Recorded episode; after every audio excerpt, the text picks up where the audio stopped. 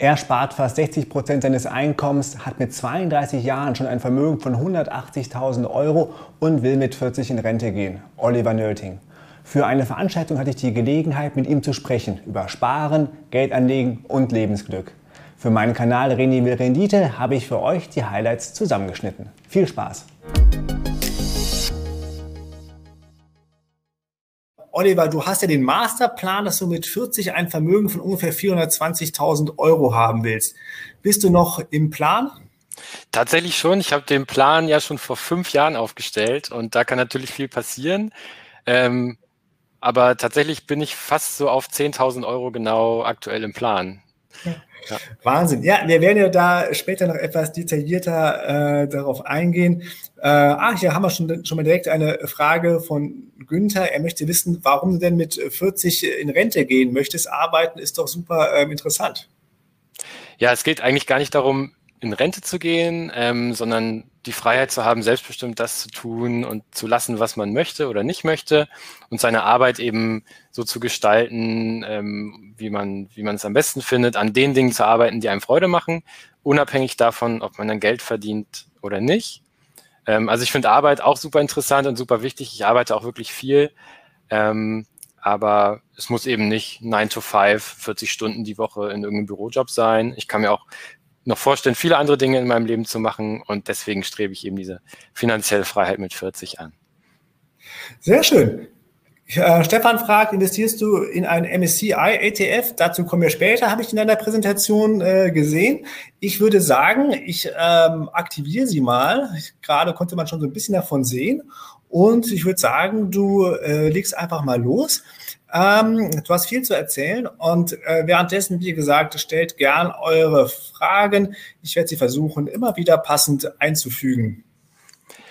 Ja, dann fange ich mal an. Ähm, Frugalismus, Frugalisten haben vielleicht noch nicht alle von euch was gehört drüber, was das eigentlich ist. Oft wird es ja so mit Sparen, hoher Sparquote, äh, früh in Rente gehen assoziiert. Ähm, aber beim Frugalismus geht es tatsächlich erstmal um was anderes, nämlich um die Frage, wie lebe ich eigentlich ein erfülltes und möglichst glückliches Leben? Und die finanzielle Freiheit, also die, diese Freiheit, arbeiten zu können, äh, was man möchte, ohne dass man dafür noch Geld braucht oder finanziell ausgesorgt zu haben, meinetwegen auch, die ist sozusagen so ein Baustein davon, ähm, der auch nicht unwichtig ist. Aber im Grunde geht es erstmal um die Frage, wie lebe ich eigentlich ein erfülltes Leben, wie sieht das aus? Und ähm, ja, wie kann ich dann Geld als Werkzeug einsetzen, um das zu erreichen. Ich arbeite als Softwareentwickler angestellt ähm, mit einer 60-Prozent-Stelle, also ich arbeite 24 Stunden die Woche und zusätzlich bin ich noch selbstständig, ähm, auch als, als Entwickler und ähm, habe dadurch eben noch ein kleines Nebeneinkommen. Dann kommt noch Kindergeld dazu und mal Geldgeschenke oder wenn man was bei eBay verkauft, so dass ich unterm Strich aktuell etwa 2500 bis 2600 Euro im Monat verdiene. Unterm Strich heißt das, von diesem Einkommen gebe ich äh, eben nur 1000 Euro aus und spare jeden Monat etwa 1500 Euro, also 60 Prozent etwa von meinem Einkommen. Das schwankt immer ein bisschen. Als Selbstständiger hat man natürlich äh, mal mehr und mal weniger Einnahmen. Äh, und wenn man mal in Urlaub fährt, einen Monat, dann ist es vielleicht mal wieder etwas teurer. Ähm, ja, aber das ist so ungefähr der aktuelle Durchschnittswert. Also meine Ausgaben haben eigentlich mit dem Einnahmen erstmal gar nichts zu tun. Ähm, das ist so vollkommen entkoppelt. Ähm, ich gebe einfach ja so viel aus, dass ich das Gefühl habe, ich lebe ein zufriedenes Leben und ich arbeite so viel und versuche so viel Geld zu verdienen, dass ich immer noch das Gefühl habe, meine Work-Life-Balance ist ganz gut. Ähm, und ja, dadurch, also ich passe eben nicht meine, meine Ausgaben den Einnahmen an, wie das äh, viele tun. Es gibt auch einen Begriff dafür, die Lifestyle-Inflation, dass man also je mehr man äh, einnimmt, dann immer seinen Lebensstandard erhöht und sich dann auch wieder daran gewöhnt. Und ja, wenn man dann irgendwann in, in einem großen, bequemen Haus sitzt äh, mit ganz vielen Annehmlichkeiten, dann kann man sich gar nicht mehr vorstellen, wie man noch als Student in der WG leben konnte, äh, nur mit dem Nötigsten und mit dem Fahrrad zur Uni gefahren ist. Und ich habe eben versucht, diese Lifestyle-Inflation nicht so sehr in mein Leben einzu, äh, einziehen zu halten, zu lassen, ähm, sondern ja, eigentlich immer noch genauso weiter zu leben, wie ich das schon als Student getan habe. Mein Leben war damals ja ganz gut, ich hatte alles, was ich brauchte und habe eben keinen Sinn darin gesehen, eben noch meinen materiellen Konsum noch weiter zu steigern. Aber da erzähle ich auch gleich noch mal ein bisschen mehr drüber. Wie schaffe ich es denn eigentlich, so ein erfülltes Leben zu führen mit so niedrigen Ausgaben? Und da kommt nämlich der Frugalismus ins Spiel. Das ist sozusagen die Lebensphilosophie, die ich vertrete. Und ähm, der Kern ist sozusagen, möglichst viel Lebensglück zu erzeugen ähm, für möglichst geringen Geldeinsatz. Und wie das geht und welche Strategien ich dabei verfolge, das will ich euch jetzt mal erklären. Als allererstes steht da natürlich immer die Frage im Raum, wenn man sich fragt, wie führe ich denn ein glückliches und erfülltes Leben? Was ist denn überhaupt ein glückliches und erfülltes Leben und was muss man tun, um ein gutes Leben zu haben? Und da habe ich mal so meine Top 5 rausgesucht. Das ist einmal das, was ich aus meinem eigenen Leben, aus meiner eigenen Erfahrung kenne. Aber das deckt sich auch ganz gut mit wissenschaftlichen Erkenntnissen aus der Psychologie und aus der Glücksforschung. Und der eine ganz große Punkt, der immer überall ganz oben steht, das sind immer soziale Beziehungen, ähm, die wichtig sind für ein gutes Leben. Also, dass ich wirklich qualitativ gute Beziehungen habe zu meiner Familie, zu meinen Freunden, ähm, dass irgendwie die, die netten Sachen, die man mit anderen Menschen zusammen erlebt, den Spielabend mit den Nachbarn, mit meiner kleinen Tochter, ähm, auf den Spielplatz zu gehen, mit den Nachbarn zu grillen oder den Arbeitskollegen, ähm, einfach nur mal ein gutes Gespräch zu haben mit jemandem, über, über ein wirklich äh, interessantes Thema zu sprechen, tief, tiefgehendes Gespräch zu haben. Also Beziehungen zu anderen Menschen, qualitativ hochwertige Beziehungen zu anderen Menschen zu pflegen, das ist der äh, aller, aller wichtigste Punkt für ein erfülltes Leben. An Platz zwei äh, steht dann für mich eine erfüllende Tätigkeit zu haben. Ähm, also Arbeit, könnte man sagen, ist für mich auch super wichtig. Ähm, eine erfüllende Tätigkeit, das ist was, wo man einen Sinn drin sieht, wo man das Gefühl hat, man tut was Gutes und wo man optimalerweise in so einen Flow-Zustand kommt, wo man die Zeit um sich vergisst ähm, und total tief drin ist in der Arbeit und ähm, dann so ein ja, Endorphine ausschüttet dabei. Ähm, bei mir ist das zum Beispiel, wenn ich programmiere, ich bin ja auch Softwareentwickler und irgendwie was Cooles baue, was dann hinterher funktioniert und irgendwie andere Leute von anderen Leuten benutzt wird. Ähm, das gibt mir so ein gutes Gefühl. Dann kommt äh, auf jeden Fall wichtig, Sport zu treiben, sich zu bewegen, unten draußen unterwegs zu sein, in der freien Natur, joggen zu gehen im Wald, äh, was einem Spaß macht, da gibt es ja tausend Möglichkeiten. Dann äh, lebenslanges Lernen, also sich irgendwas Neues zu suchen, was man lernen kann, sei es eine neue Sprache. Ähm, ich habe letztes Jahr mal angefangen, jonglieren zu lernen, äh, einfach aus Spaß. Äh, und das hat mir total viel Freude gemacht. Ähm, also nicht stehen zu bleiben und immer wieder neue Dinge auszuprobieren und letzten Endes auch immer Herausforderungen zu suchen ähm, und Bequemlichkeit weitgehend zu vermeiden. Also immer auch mal den, den schwierigeren Weg zu gehen, ähm, so dass man seine Komfortzone eben erweitert und, und ja, sein, seine Persönlichkeit weiterentwickelt. Und wenn man sich jetzt diese Sachen mal anguckt, stellt man eben fest, das sind oft Dinge, die gar nicht viel Geld kosten müssen oder sogar dabei helfen zu sparen ähm, ne, großes Haus, großes Auto äh, und äh, eine eigene Yacht äh, ist hier halt eben nicht dabei bei diesen Dingen. Ist dir das alles so, ähm, sag mal so, äh, ähm, peu à peu äh, klar geworden oder was hat dich da so äh, inspiriert äh, dort, äh, dorthin? Wie hast du diese, sag mal, diese Lebensphilosophie ent, ent, ent, entwickelt? Also ursprünglich kommt das Ganze aus den USA. Ähm, das nennt sich da FIRE, Financial Independence Retire Early. Und der bekannteste Blog in den USA ist Mr. Money Mustache. Und über den bin ich eben 2013 gestoßen und der hat mich ähm, sehr inspiriert und er hat fast zu so einer 180-Grad-Wendung in meinem Leben beigetragen. Ich war eben damals eigentlich eher so ein bisschen auf Konsum getrimmt. Also ich habe immer mal geschaut, hey, welchen, welchen Fernseher kaufe ich mir denn als nächstes oder in welchen Klamotten sehe ich besonders cool aus oder welches Automodell kaufe ich mir dann von meinem ersten Gehalt. Das waren wirklich Fragen, die ich mir gestellt habe. Und ähm, durch Mr. Money Mustache bin ich dann eigentlich auf die Idee gekommen, ähm, dass ja dieser Konsum eigentlich gar nicht wirklich was Positives zu meinem Leben beiträgt, sondern dass eben eher diese immateriellen Dinge sind. Und das Geld, was ich dann eben nicht ausgebe für ein neues Auto und für einen neuen Fernseher, kann ich dann eben viel besser einsetzen, um eben mehr Zeit und Energie zu haben für genau diese Sachen, die ein glückliches Leben ausmachen. Also ich war tatsächlich nicht immer so drauf, aber ähm, ja, praktiziere und lebe das jetzt schon auf jeden Fall einige Jahre als einen großen wesentlichen Spartipp finde ich immer ist, ähm, eine positive Lebenseinstellung zu pflegen. Also eben seinen Fokus zu richten auf das Lebensglück, auf die Dinge, die einen, einen, einen happy machen, auf Beziehungen, ähm, auf Erlebnisse äh, und nicht auf materielle Dinge. Und es gibt ja auch Studien, die sagen, dass eben Leute, die unglücklicher sind, eben auch mehr kaufen und Leute, die glücklich sind, ähm, weniger kaufen. Und deswegen versucht uns die Werbung auch immer so ein bisschen so einen Mangel einzureden. Hey, du brauchst noch Produkt XY. Hey, wenn du nicht in Land äh, irgendwas fliegst, dann äh, hast du was verpasst. Also man vergleicht sich immer so gerne und konsumiert diese Werbung und dadurch wird man erst unglücklich. Wenn man aber irgendwie sagt, hey, ich habe doch schon alles, was ich für ein gutes Leben brauche, ähm, dann trägt das auch dazu bei, dass man eben glücklicher wird und gleichzeitig weniger Geld ausgibt. Und ein cooler Hack, den ich herausgefunden habe für mich, was gut funktioniert, ähm, seit zwei Jahren mache ich das jetzt, so ein Dankbarkeitstagebuch zu führen. Da schreibe ich jede Woche auf, was war denn eigentlich gut? Einfach nur so stichpunktartig, was ist diese Woche Gutes passiert? Und da habe ich eben im Nachhinein oft festgestellt, dass das eigentlich immer diese fünf Sachen waren. Also irgendwelche Erlebnisse mit Freunden oder der Familie, irgendwelche Sachen, die ich selber gemacht habe, ähm, wo ich mich selber weiterentwickelt habe, wo ich was Neues gelernt habe. Ähm, und eben nicht irgendwie das neue iPhone, was ich mir gekauft habe oder so.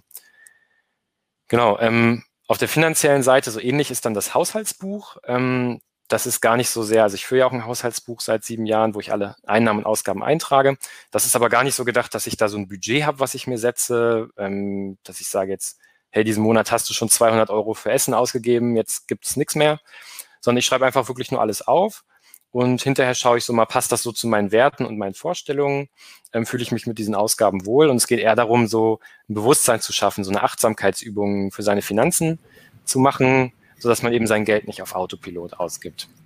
Also ähm, ist das dann so, wenn du dann feststellst, jetzt habe ich mal einen Monat mehr ausgegeben, ähm, als ich wollte, dass, äh, dass du im nächsten Monat sagst, oh, jetzt muss ich aber sparen und weniger ausgeben, sodass wieder so. Mm, nee, eigentlich nicht, sondern ich hinterfrage einfach dann die Ausgabe. Warum macht mich diese Ausgabe jetzt unzufrieden? Meistens ist es dann was, dass ich viel Geld für was ausgegeben habe, wo ich hinterher das Gefühl habe, das hat mich jetzt eigentlich gar nicht so vorangebracht oder das hat meinem Leben jetzt nichts Positives hinzugefügt. Ähm, und dann versuche ich es eben zu vermeiden. Aber wenn ich das Gefühl habe, hey, das war jetzt teuer, zum Beispiel diesen Segelurlaub, den wir gemacht haben, das hat 1000 Euro gekostet. Ähm, das war irgendwie der teuerste Urlaub, den ich je gemacht habe. Aber das war super cool. Ich habe mega viel Neues gelernt. Ich hatte vorher mit Segeln nichts am Hut. Es war ein schönes Abenteuer. Wir haben dann irgendwie mit der Familie zusammen zwei Wochen auf dem Boot gelebt. Es war total schön und das war echt jeden Cent wert. Ähm, und dann ärgere ich mich natürlich darüber auch nicht. Punkt Wohnraum ist noch ganz wichtig. Ähm, weil es bringt halt überhaupt nichts, wenn man irgendwie am Klopapier spart, aber eine zu große Wohnung hat. Ähm, weil bei diesen typischen Spartricks irgendwie Steckdosenleiste ausschalten, Glühbirne ausmachen, da spart man ein paar wenige Euro im Monat. Ähm, aber wenn man halt nur so viel Wohnraum hat, wie man braucht für ein glückliches Leben, dann kann man eben leicht Hunderte von Euro im Monat sparen, ohne dass man irgendwas machen muss, weil man wohnt ja schon irgendwo und äh, muss einfach nur nicht ausziehen. Und ähm, wir versuchen eben einfach nur wirklich auf so viel Wohnraum zu leben, wie wir brauchen. Ähm, wir optimieren so ein bisschen unsere Einrichtungen, dass man nicht zu viel Platz verschwendet. Äh, wenn wir irgendwie Ungenutztes rumstehen haben, verkaufen wir das. Ähm, und wir haben eben bis vor kurzem sogar mit unserer Familie auf einer auf 46 Quadratmetern gewohnt, in einer Zwei-Zimmer-Wohnung und kamen damit super klar bis heute ähm, und sind eigentlich nur umgezogen, weil uns die größere Wohnung günstig angeboten wurde und wir dann damit für die Zukunft ein bisschen besser aufgestellt sind. Aber das ist eigentlich so der Spartipp Nummer eins, immer auf den Wohnraum zu achten, versuchen so günstig wie möglich zu wohnen, vielleicht als Single sogar in eine WG zu ziehen. Ich habe selber neun Jahre in WGs gewohnt, in Deutschland und in England und es war super, immer eine coole Zeit, immer automatisch nette Leute kennengelernt. Ja, kann ich nur empfehlen. Ähm, damit einher spielt dann auch so ein bisschen der Punkt, nah bei der Arbeit zu wohnen, ist auch ganz wichtig. Also zu versuchen wirklich, dass man mit dem Fahrrad zur Arbeit fahren kann. Wenn es halt 20 Kilometer sind, kauft man sich halt ein E-Bike ähm, aber dass man eben diesen, dieses Pendeln mit dem Auto irgendwie auf jeden Fall vermeidet. Dann spart man sehr viel Spritkosten ähm, und spart auch einfach sehr viel Zeit, die man irgendwie einfach nur im Auto rumsitzt. Ähm, ganz wichtig auf jeden Fall. Also ähm, da du eben das Thema Wohnen ansprachst, hier eine Frage äh, von Julian, ob du auch ähm, da, ob du das Ziel hast, mal in einer eigenen Wohnung zu wohnen, also wirklich eine Immobilie zu, zu, äh, zu äh, kaufen, weil dann könntest du ja auch nochmal quasi dir die Miete sparen im weitesten Sinne. Ja, ähm, sonst, also hätten wir vor, Immobilien zu erwerben, dann wären wir wahrscheinlich jetzt nicht in unsere neue Wohnung umgezogen. Also für die nächsten Jahre auf jeden Fall klares Nein. Ähm, das passt nicht so zu unserem Lebensstil. Ähm, und ja, dass man sich die Miete spart, ist klar, aber natürlich muss man dann auch einen Kredit abbezahlen und ähm, hat weniger Geld, um es in Aktien zu stecken.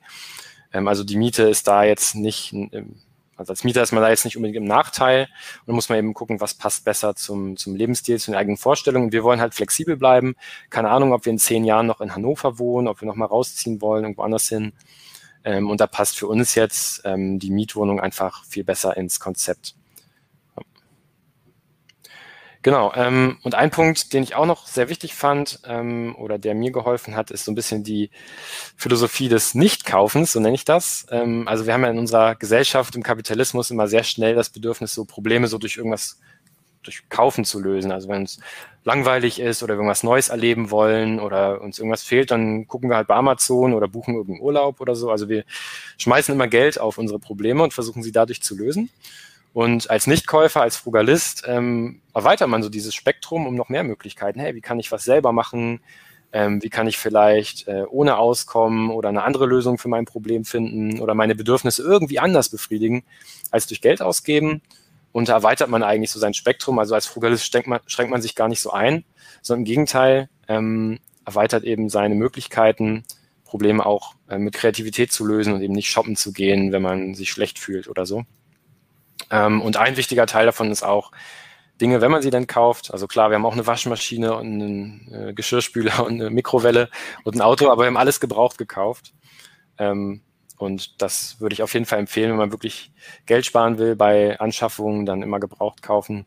Ein paar Sachen haben wir auch neu gekauft, unsere Küche zum Beispiel ähm, dieses Jahr ähm, für die neue Wohnung. Aber im Regelfall kaufen wir eigentlich alles gebraucht. Gut, ähm, dann kommen wir mal wieder zurück zum Geld. Achso, eine Folie habe ich noch, genau. Ähm, das war sozusagen ein bisschen die Zusammenfassung dieses Lebensphilosophie-Teils. Also beim Frugalismus geht es eigentlich darum, so ein bisschen die Transformation zu machen, weg vom passiven Konsumenten, der versucht, möglichst bequem zu leben ähm, und eben sehr viel Geld braucht, um sein, sein Lebensglück zu erzeugen, um sein Lebensziel aufrechtzuerhalten, hin zu jemandem, der eher sich aufs Lebensglück fokussiert, der aktiv ist, und eben versucht selbstbestimmt zu leben. Ich nenne das so ein bisschen den, den Alltagshelden, ähm, der so im Alltag so vielleicht kleine Abenteuer erlebt oder so und dadurch eben viel, viel Lebensglück erzeugt bei relativ geringem Geldeinsatz. Wo liegt denn eigentlich mein Vermögen? Ähm, tatsächlich liegt der größte Teil bei mir in einem ETF-Portfolio. Also ich investiere nicht in Einzelaktien, auch nicht in Immobilien. Ich habe 80 Prozent des Geldes in ETFs das ist zum größten Teil ein klassisches Weltportfolio nach Bruttoinlandsprodukt gewichtet, so mit MSCI All Country World und Emerging Markets und Europa sind drei ETFs. Und dann habe ich noch jeweils einen ETF auf äh, Eurobonds mit, mit, mit mittlerer Laufzeit. Ähm, 15 Prozent stecken in einem REIT-ETF und 10 Prozent in einem äh, ETF auf Rohstofffutures. Und also, ja. Also du hast jetzt nicht so ein klassisches äh, Dividendenportfolio oder so. Absolut nicht. Nein, absolut nicht. Genau. Also ich äh, setze da auf thesaurierende ETFs und versuche eben möglichst mein Geld im Portfolio drin zu lassen und äh, ja, nicht unbedingt so Ausschüttungen zu generieren. Genau, weil die brauche ich ja nicht und ähm, ja, äh, es spart eben Steuern, wenn man die Dividenden dann erst später, vielleicht in 10, 20, 30 Jahren versteuern muss. Hm. Und hast du ja quasi so einen Sparplan, wo du da jeden Monat einzahlst oder zahlst einfach das ein, was halt gerade ähm, ähm, übrig ist? Genau, dadurch, dass ähm, meine Einnahmen ja relativ unregelmäßig sind, meine Ausgaben auch. Manchmal bekomme ich eben eine Rechnung auf einmal überwiesen, dadurch, dass ich selbstständig bin oder wenn wir in Urlaub fahren, sind die Ausgaben eben etwas höher. Und dadurch passt das zu mir nicht, dass ich so einen Sparplan habe, sondern ich gucke dann eben, wenn ich mal 5000 Euro oder so habe, dann kommen die ins Depot. Ähm, und also ich investiere da immer in einmal, mit Einmalzahlungen, nicht mit Sparplan. Ja, und quasi machst du einfach regelmäßig und äh, guckst auch nicht, wo die Märkte stehen, sondern versuchst einfach Genau, also absolut, absolut passiv, prognosefrei, ohne Market Timing oder Stockpicking. Ähm, und dieses ETF-Portfolio habe ich jetzt fast unverändert ähm, seit 2016. Ähm, und ja, ich investiere da eigentlich auch nicht wirklich viel Zeit. Ähm, wie gesagt, einmal im Monat mache ich so meine Vermögensbilanz, gucke, ob die Asset-Allokation noch stimmt und wenn ich dann noch Geld über habe, dann stecke ich das noch ins Portfolio. Und dieser Cash- und Tagesgeldanteil ist eine Reserve quasi? Ja, Reserve oder auch der risikofreie ähm, Portfolioanteil, also um so ein bisschen die Schwankungen zu reduzieren. Ich will eben nicht alles in ETFs haben, ähm, sondern habe dann eben noch einen sicheren also 20 Prozent ist ja schon relativ wenig, ist schon relativ aggressiv, die, die ähm, Allokation da. Ähm, aber damit fühle ich mich eben ganz wohl seit einigen Jahren, diese 80-20-Verteilung. Und das passt ganz gut zu mir. Ja, gut, wenn du jetzt noch die 15% Bonds äh, dazu zählst, bist du bei, ist ja auch quasi. Ja, ich habe die jetzt mit zum, zum Risikoteil gezählt, weil es eben keine äh, Kurzläufer sind und auch eben Länder dabei sind, die eben nicht AAA-Rating haben. ähm, aus dem Euroraum. Und ähm, deswegen würde man das klassischerweise nicht so als ganz sichere Anlage zählen, vielleicht so eine Mischung. Ne? Hm. Ja. Ähm, Nochmal kurz, wie, ähm, wo hast du die, äh, die äh, Inspiration äh, hergekriegt für, äh, für das, äh, für das äh, Depot? Genau, also was so ähm, meine Anlagestrategie angeht, ist eigentlich so Gerd Kommer mein großes Vorbild. Ähm, wer seine Bücher gelesen hat, erkennt das hier wahrscheinlich auch gut wieder. Das war mein erstes Finanzbuch, was ich gelesen habe, souverän investieren. Ich hab, durfte Gerd Kommer auch schon persönlich kennenlernen in München ähm, und ähm, ja, ich finde seine Arbeit klasse und ähm, dieser wissenschaftliche Ansatz, den er verfolgt, dass also seine Investmententscheidungen immer empirisch nachgewiesen sein müssen durch wissenschaftliche Studien und eben auch eine sachlogische Begründung dahinter stecken muss. Ähm, das finde ich gut und das hilft mir auch dabei, langfristig zu investieren, ohne dass ich meine Investmentstrategie immer hinterfrage. Weil wenn jetzt mal die Märkte einbrechen, dann kann ich eben gucken, hey, warum habe ich dann ursprünglich mal investiert und ähm, trifft das immer noch zu? Und meistens ist es ja so, dass in einem kleineren Crash eigentlich äh, die fundamentalen Grundsätze des Investierens immer noch da sind und das hilft mir eben dabei, langfristig auch an meiner Strategie festzuhalten. Dann schauen wir mal, was könnte denn in der Zukunft so alles passieren. Ähm, hier unten sieht man nochmal meine, also unten links, meine kleine Grafik, die ich eben gezeigt habe von meiner Vermögensentwicklung 2015 bis heute. Und ja, so mein grobes Ziel, was ich anpeile, sind eben, was ist ja am Anfang schon genannt, diese 420.000 Euro, bis ich 40 bin. 40 werde ich äh, 2028.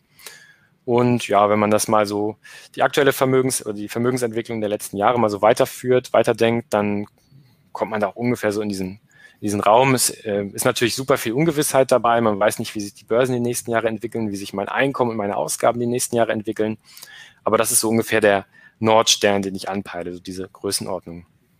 Und ähm, es gibt eine Faustregel. Wie genau die zustande kommt, werde ich gleich erklären. Das ist die 4%-Regel. Einige von euch haben sie vielleicht schon mal gehört.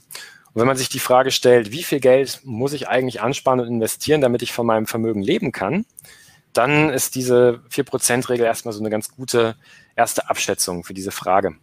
Und die besagt, dass man das 25-fache der eigenen Jahresausgaben also 4% bedeutet ja ähm, ein 25. Also das 25-fache der Jahresausgaben braucht, damit man von seinem Kapital und äh, dessen Erträgen leben kann. Und wenn ich jetzt 420.000 Euro investiert habe und das durch 25 teile, dann sind das im Jahr 16.800 Euro oder 1.400 Euro im Monat. Ihr erinnert euch ja, meine aktuellen Ausgaben liegen bei etwa 1.000 Euro im Monat. Das heißt, da habe ich auch noch einen Puffer, ähm, wenn meine Familie eben noch hungriger wird in der Zukunft, wir noch mehr Kinder kriegen sollten. Ähm, und ich gehe mal davon aus, dass ich von 1400 Euro schon weitestgehend äh, ausgesorgt habe oder meinen Lebensunterhalt dauerhaft bestreiten kann. Und auf die Summe, auf, auf diese 420.000 Euro willst du kommen, die du halt immer jeden Monat weiter sparst, so ungefähr 1000 Euro oder ein bisschen mehr war es ja zuletzt, plus dass du halt auf eine äh, gewisse Aktienrendite ähm, äh, hoffst. Genau, also man hat ja so eine Renditeerwartung, vielleicht drei, vier, fünf Prozent. Ähm, und dann ähm, diese 180.000, die ich jetzt schon angespart habe und das Geld, was dann im Laufe der nächsten Jahre noch dazu kommt, dieser erwirtschaften dann ja auch mal weiter äh, Gewinne und Zinsen. Ähm, und das kommt dann natürlich immer noch zu meiner Sparrate mit dazu. Ja. Genau. Einer, äh, Michael sagt hier gerade, ähm, die Inflation ist hier unberücksichtigt, habe ich ja gerade erklärt. Also ich rechne immer mit inflationsbereinigten Werten.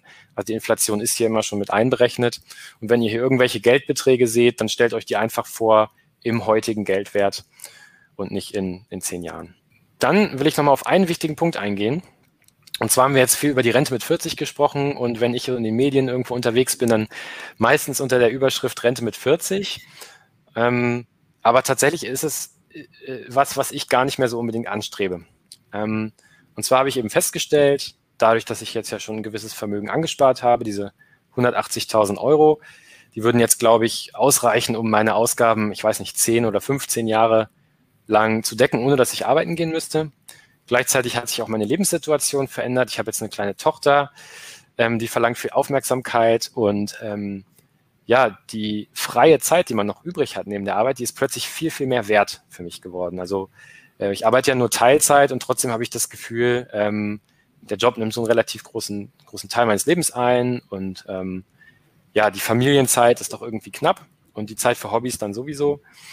Ähm, und da hat sich immer mehr die Frage gestellt, warum sollte man denn Vollzeit irgendwie arbeiten, arbeiten, arbeiten, bis man irgendwann mit 40 sagen kann, so jetzt kündige ich, jetzt mache ich den Rest meines Lebens frei. Obwohl man ja schon so viel Geld gespart hat. Ähm, und wenn man sich mal anschaut, wie viel Freiheit eigentlich das Vermögen, was man angespart hat, im Hier und Jetzt schon ermöglicht. Also wenn ich das, wenn ich einmal mein Jahresgehalt angespart habe, dann kann mich eine Arbeitslosigkeit nicht aus der Bahn werfen. Oder ich kann ein Sabbatical machen von einem Jahr mit fünfmal meinem Jahresgehalt im Depot.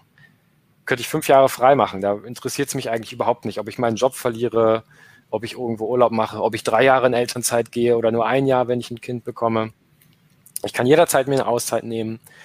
Äh, ich kann mich selbstständig machen, ohne Risiko. Ich kann sagen, ich kündige meinen Job. Morgen bin ich äh, Coach für Wein und äh, Meerschweinchen. Und wenn ich damit Geld verdiene, cool. Und wenn ich damit kein Geld verdiene, die nächsten fünf Jahre, dann gehe ich halt in meinen Job zurück oder mache irgendwas anderes. Also man kann viel mehr Risiken eingehen im Leben. Ähm, und wenn man also das 20, 25-fache seiner Ausgaben angespart hat, also in diesem Bereich der 4%-Regel kommt, dann ist das Arbeiten irgendwann optional, dann kann man es eigentlich noch aus Spaß machen, ohne aufs Geld angewiesen zu sein, kann seine Stunden reduzieren, wie man möchte. Wenn man irgendwann das 30, 40-fache seines, seiner Ausgaben hat, dann ist Geld eigentlich total egal und man kann alles machen, was man möchte. Ähm, also finanzielle Freiheit ist gar nicht so dieses, so ein, so ein Tag, wo man irgendwie in Rente geht, sondern es ist ein Spektrum. Und je mehr man spart und jeder Euro, den man spart, der macht einen ein Stück freier und gibt einen eben mehr Wahlmöglichkeiten äh, im Leben. Und darauf basierend habe ich mir dann überlegt, okay, wenn das so ist, warum nutze ich dann auch nicht diese immer mehr Wahlfreiheit ein und äh, aus und integriere immer mehr Freiheit und immer mehr Selbstbestimmtheit in mein Leben? Und ja, in der Vergangenheit habe ich das ja auch schon gemacht. Ich habe angefangen, Vollzeit zu arbeiten. Das habe ich zwei Jahre gemacht. Und dann bin ich auch Teilzeit gegangen, habe mich nebenbei selbstständig gemacht. Die Selbstständigkeit lief die ersten ein, zwei Jahre nicht ganz so gut. Das heißt, ich hatte weniger Einkommen als noch in meinem, in meinem Vollzeitjob. Aber ich konnte es mehr leisten. Ich hatte genug Erspartes auf der hohen Kante und meine Ausgaben waren weiterhin niedrig. Ähm, dann wenn, als wir jetzt ein Kind bekommen haben, war überhaupt nicht die Frage, können wir uns Elternzeit leisten? Also viele, viele ähm, Pärchen, die ein Kind bekommen, die müssen dann auch schauen, dass ein Partner weiterhin Vollzeit arbeiten geht, die Mama vielleicht schon nach einem Jahr wieder zurückgeht in den Job, weil sie eben Geld auch verdienen muss für die Familie. Und wir können sagen, hey, wie viel Elternzeit willst du? Ein Jahr, zwei Jahre, drei Jahre? Mach doch was äh, zur Familie passt und äh, zu deinen persönlichen Präferenzen passt und nicht äh, trifft diese Entscheidung ähm, anhand der finanziellen Situation. Ähm, und so ist jetzt auch eigentlich mein Ziel, gar nicht so mit 40 den Löffel fallen zu lassen und dann gar nichts mehr zu machen, sondern sozusagen immer von Jahr zu Jahr zu schauen, wie viel Freiheit möchte ich denn mir eigentlich gönnen, wie viel kann ich mir leisten ähm, und immer zu schauen, die Arbeitszeit, die ich jetzt habe, das, was ich mache, um Geld zu verdienen, passt das noch dazu oder ist es mir zu viel? Und im Optimalfall ist mein 40. Geburtstag äh, oder der Tag, wo ich dann diese 25 Jahresausgaben erreiche, einfach nur ein Tag wie jeder andere ähm, weil ich habe die ganzen letzten Jahre schon immer mehr Freiheit äh, in mein Leben integriert, immer weiter mein perfektes Leben aufgebaut, ähm, habe mich immer mehr auf diese fünf Glücklichmacher fokussiert und die finanzielle Freiheit ist dann einfach nur irgendwann so ein, ja, noch sowas, was dann oben drauf kommt. Ähm, also die Rente mit 40 müsste man im Prinzip in Anführungsstrichen sehen. Ähm, und das Ziel der Frugalisten ist dann auch gar nicht mehr unbedingt finanziell frei zu werden, sondern vielleicht eher finanziell immer freier äh, von Tag zu Tag und mit jedem Euro, den man, den man spart. Ähm, oft lese ich auch mal sowas wie, wenn er mit 40 dann doch nicht das nötige Kapital hat, dann ist er gescheitert. Ich kann ja eigentlich nicht scheitern, weil ich lebe heute und hier ein gutes Leben und in der Zukunft hoffentlich auch weiterhin. Und äh, erspartes Vermögen hilft einem ja immer, ähm, gutes Leben zu führen. Und äh, in dem Sinne kann ich ja eigentlich gar nicht mehr scheitern, ähm, selbst wenn es mit 40 dann eben nicht klappt. Genau, weil du ja dir, du bist ja so glücklich, wie du lebst. Das ist ja nicht, dass du jetzt irgendwie, weil hier war auch eine Frage, ja, ähm, man soll im, im äh, Hier und im Hier und Jetzt leben und äh, sich nicht alles äh, verbieten, weil wer weiß, ob man morgen nicht vom Auto äh, überfahren wird und so weiter. Aber du lebst ja, du bist ja zufrieden, du lebst ja im Hier und Jetzt, ne? Das, genau. Deswegen stellt sich nicht die Frage, ob du jetzt irgendwie dir was verbietest oder dir was verkneifst oder, oder entbehrungsreich lebst. Das machst du ja nicht. Du machst ja die Sachen, die du machen willst. Und, ähm, und das ist es ja. Deswegen kannst du nicht scheitern, weil du halt eben, du opferst ja nichts in dem Sinne. Ganz genau. Und oft lese ich auch ähm, die Aussage, man lebt ja nur einmal, sozusagen als Gegenargument zum Frugalismus. Und das finde ich ganz witzig, weil eigentlich ist gerade dieser Gedanke, man lebt nur einmal, überhaupt die Motivation für Frugalismus? Also für mich jedenfalls, weil genau, ich lebe nur einmal, ich habe so ein paar Jahrzehnte hier auf dem Planeten und da will ich ja in dieser Zeit eigentlich so das Beste rausholen aus dieser Zeit äh, und irgendwie ein möglichst erfülltes Leben führen. Und ähm, ja, wenn ich irgendwie bis 67, also so die ersten 30, 40, 50 Jahre von diesem Leben irgendwie nur das Gleiche mache und irgendwie die ganze Zeit nur arbeite und Geld verdiene, dann ist das für mich nicht die Vorstellung von einem erfüllten Leben. Und ähm, wenn ich mein Geld eben für Dinge ausgebe, die mich nicht glücklich machen, dann ist es auch Verschwendung. Ne? Und ähm, ja, für mich gehört eben dazu, das Beste aus meinem Leben zu machen, dass ich mein Geld möglichst effizient einsetze für die Dinge, die mich wirklich glücklich machen und zu einem erfüllten Leben beitragen. Und das ist also eigentlich dann die Aussage, man lebt ja nur einmal, ist genau sozusagen der Kerngedanke hinter Frugalismus. Ja. Oliver, ich würde sagen, wir sind am Ende. Wirklich vielen, vielen Dank für die Einblicke und die äh, Informationen, ähm, die du uns äh, die du uns äh, gegeben hast. Äh, wirklich äh, total spannend. Ich habe da auch ein völlig neues Bild gekriegt auf, die, auf den, auf den Frugalismus ich war auch hier reingekommen mit der Vorstellung, man muss dann, in, man lebt entbehrungsreich und äh, spart sich alles vom Munde ab, aber nee, muss nicht so sein, man hat selber in der Hand, wie extrem man es treibt und wie lange man noch glücklich damit ist. Und eine wichtige Aussage, die man ja auch immer wieder in deinem Blog und äh, in deinem Blog, auf deinem Blog und in den Interviews liest, ist, sparen muss Spaß machen. Wenn es nicht, sonst äh, hält man es äh, auch nicht Absolut. Wenn es nicht Spaß macht, macht man auf jeden Fall was falsch. Genau. Ja. Also eigentlich sollte Sparen immer der gar nicht so das Ziel sein, sondern so ein Nebeneffekt von einem bewussten und glücklichen Leben. Ja. Das ist so meine Herangehensweise. Ja.